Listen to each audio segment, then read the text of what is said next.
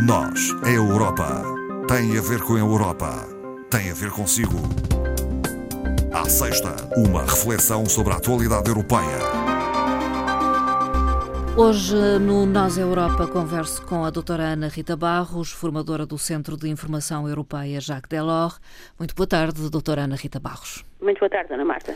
Bem-vinda eh, uma vez mais a este espaço. Eh, estamos a falar à distância, por telefone. Pedimos desde já desculpa aos nossos ouvintes, a qualidade não é a mesma eh, se estivesse em estúdio, mas são as medidas que temos de tomar nesta altura. E vamos falar também de medidas, diversas medidas tomadas por algumas instituições europeias devido a esta crise sanitária provocada por este novo coronavírus, o SARS-CoV-2 e a doença, a Covid-19. Doutora Ana Rita Barros, eh, têm sido tomado eh, ou tomadas medidas? Muitas, muitas. Muitas. Eh, desde já por parte da Comissão Europeia, não é? Sim. Já tinham sido tomadas algumas há duas semanas, voltaram agora a ser tomadas definindo um quadro temporário que permite aos Estados-membros o apoio à sua economia, através da concessão de auxílios, o que não é normalmente possível no âmbito dos tratados, porque isso destrói-se o mercado e destrói-se a, a, a, concorrência, Sim. Eh, fazendo baixar os preços. Portanto, foi uh, aqui utilizada um, uma parte do artigo 107 do Tratado de Funcionamento para permitir exatamente isso. Os Estados agora podem uh, apoiar as empresas, conceder benefícios fiscais, garantir empréstimos contraídos por essas mesmas empresas.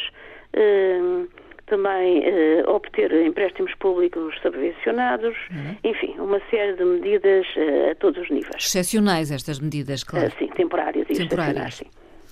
Eh, e, eh, portanto, eh, são essencialmente estas as medidas tomadas pela Comissão Europeia. Mas há desacordo entre Estados-membros? Assim, não.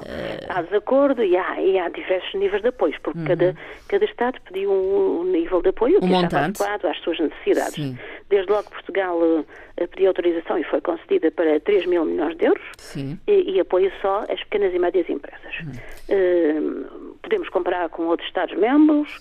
A Alemanha anunciou uma linha de apoio uh, enorme de 750 mil milhões de, de euros, não é?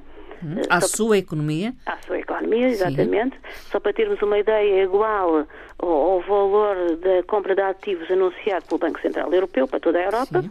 Eh, portanto, temos a ideia de como a Alemanha vai apoiar a sua economia sim, sim. e a Alemanha, eh, ao contrário de Portugal, apoia as empresas de qualquer dimensão. Sim. Portanto, não só as PMEs, mas também as grandes empresas. Se compararmos a nossa situação com a Alemanha, enfim, são extremos quase opostos. Uh, a Alemanha tem uh, empregado nestas empresas cerca de nove vezes uh, o número de trabalhadores que Portugal tem também no conjunto das suas empresas, Sim. de qualquer dimensão, é. e o apoio é 250 vezes maior do que o nosso. O, o tecido empresarial alemão é bem diferente do nosso muito, também, muito, muito diferente. diferente. É? Muito diferente, com empresas grandes, com empresas com muito valor acrescentado, algumas delas agora a reconverter o seu processo produtivo exatamente para uh, uh, produzir equipamentos proteção uh, médica, sim, sim. enfim. França também anunciou um, um valor elevado, 300 mil milhões, uhum. e apoia empresas até 5 mil trabalhadores. Portanto, uhum. cada, cada Estado-membro, e podíamos falar dos outros, porque foram Sim. vários Estados-membros uh, que pediram esta, esta situação de exceção à, à, Comissão, e cada um apoia a sua economia de acordo com as medidas e as possibilidades que tem. Há ainda um regresso ao controle europeu de fronteiras, ou pelo menos a um certo controle, não é? Exatamente. É apenas uh, facilitado o, a passagem de fronteiras para uh, redes transeuropeias de transportes. Hum. E foram criados pela Comissão Europeia corredores verdes, hum. que são exatamente vias reservadas para esta passagem e que facilitam não só a identificação de veículos como condutores, bem como o rastreio sanitário aos próprios condutores. Portanto, hum. é uma outra medida da, da Comissão. Depois uh, procedeu-se também uh, a normas, podemos dizer, talvez assim, de contratação pública para aquisição de certos e determinados equipamentos. Equipamentos uh, médicos. Médicos. E uma forma de compra conjunta que não só vai beneficiar em, uh, portanto, os países que aderiram, que uhum. foram, não foram Sim. todos, foram só 25, uh, a, a, compra a preços e a condições mais favoráveis, não é? O nosso aderiu, o Portugal? Portugal sim, sim, Portugal sim. está neste. Uh, não sei se quer falar de outras uh, medidas, medidas, como a Comissão, conjuntamente com o Comitê Europeu de Normalização, disponibilizou gratuitamente as normas europeias para a produção de equipamentos e dispositivos médicos uh, a todas as empresas. Uh, isso tem vantagens, portanto, para produzirem uh, de imediato, sem custos iniciais Sim. de aquisição dessa, dessas normas e também para a rápida reconversão de algumas indústrias europeias, como estão a fazê-lo, passar, por exemplo, sim, da produção sim, automóvel, com o caso da Volkswagen, para pois. equipamentos clínicos. E é? em, em, Portugal também isso está também a acontecer. acontecer. Depois há uma preocupação no repatriamento de cidadãos europeus que se encontrem em países terceiros. Tem sido Sim, que vai ser apoiado pela Comissão, exatamente num mecanismo de fazer o transbordo de todos os cidadãos que assim o queiram e que estejam em países terceiros e fazer o transbordo conjunto a nível da União Europeia, o que é uhum. é muito importante.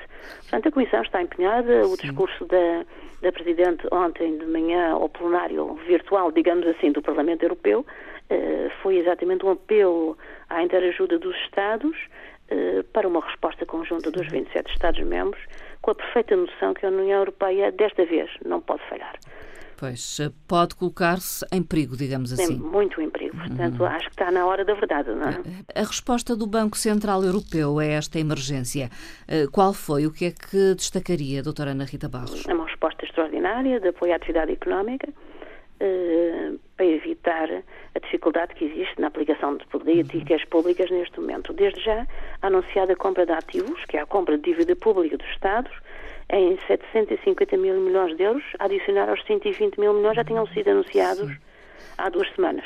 Portanto, este novo programa, eh, os Estados podem recorrer de acordo com a sua participação e subscrição do capital eh, social do Banco Central Europeu. Eh, é um valor elevado uh, para os Estados, principalmente para aqueles que têm dívidas públicas elevadas, como é o caso do português, do não é? Uh, por outro lado, o BCE também disponibilizou liquidez aos bancos. Hum. E esta liquidez tem um valor bastante elevado. Com um objetivo concreto, Exatamente, de emprestarem, uh, portanto, às empresas e às famílias, mas principalmente às empresas, a taxas de juro bastante baixas. Portanto, hum. a taxa de juro aplicada pelo BCE é de menos 0,75%. Portanto, é mais baixa do que os depósitos que os bancos possam fazer no próprio eh, BCE, exatamente para facilitar a concessão de crédito por parte das instituições bancárias. Esperemos que seja uhum. isso, não é? É um valor muito elevado, é um 3 com 12 zeros à frente. 3 mil, mil milhões. Portanto, é um valor que nós não estamos habituados a lidar no dia a dia, não é? E uh, tudo isto, ao que parece, uh, não chega. O Conselho Europeu esteve reunido ontem uh, com algumas propostas em cima da mesa que eu peço à doutora Ana Rita Barros para falar delas e, e, não houve consenso. Não. É? não. É... Houve, houve, consenso relativamente a algumas de nós. Sim. Falamos, por exemplo, o repatriamento, sim, a aquisição é conjunta de equipamentos, mas não é uma uh, que é essencial, que é mais dinheiro para a economia europeia, na medida em que tudo aquilo que está anunciado, uh, há a noção que não chega. É completamente Sim. insuficiente. Dada a dimensão da crise, é entendido que não chega. Na crise e o pós-crise, não é? Sim. Portanto, o que será depois. Portanto, é necessário um, um instrumento articulado, hum. de maior alcance europeu e, e de aplicação rápida, não é? Injeção de dinheiro, é isso, é, na economia. Como eles chamam, exatamente. Os eurobonds, ou eurobonds em português, ou corona, corona bonds, como quiserem chamar, tanto faz, Sim. não é? Hum. Eh, isso o que queria dizer eh, era que um conjunto de Estados respondesse solidariamente, neste caso os 27, pelo cumprimento de obrigações financeiras de um Estado. Hum. É uma situação fácil, não é? Sim. Uh, mas é uma situação que, que, de facto, demonstraria o que é verdadeiramente o princípio da União. Uh, a solidariedade e esta, uh, o aprofundamento da, da construção europeia. Mas a verdade é que algo semelhante não passou, por exemplo, em relação à hum, anterior crise financeira que vivemos. Não, já, já não é novo, já vem da, da crise de 2008, não conseguiu e agora voltou a não conseguir. E a oposição é sempre dos mesmos, podemos é, dizer. sim, sempre do, daqueles que já que são habituados. Desta vez foram quatro países, mas com maior incidência na Alemanha sim. e nos Países Baixos portanto, contrariamente, nove países nos quais Portugal se inclui e onde também estão países que não são só do Sul, onde Sim. estão a França uh, e o Luxemburgo e também a Irlanda, endereçaram na passada quarta-feira uma carta ao Presidente do Conselho pedindo exatamente uh, o incremento destes planos. não conseguiram.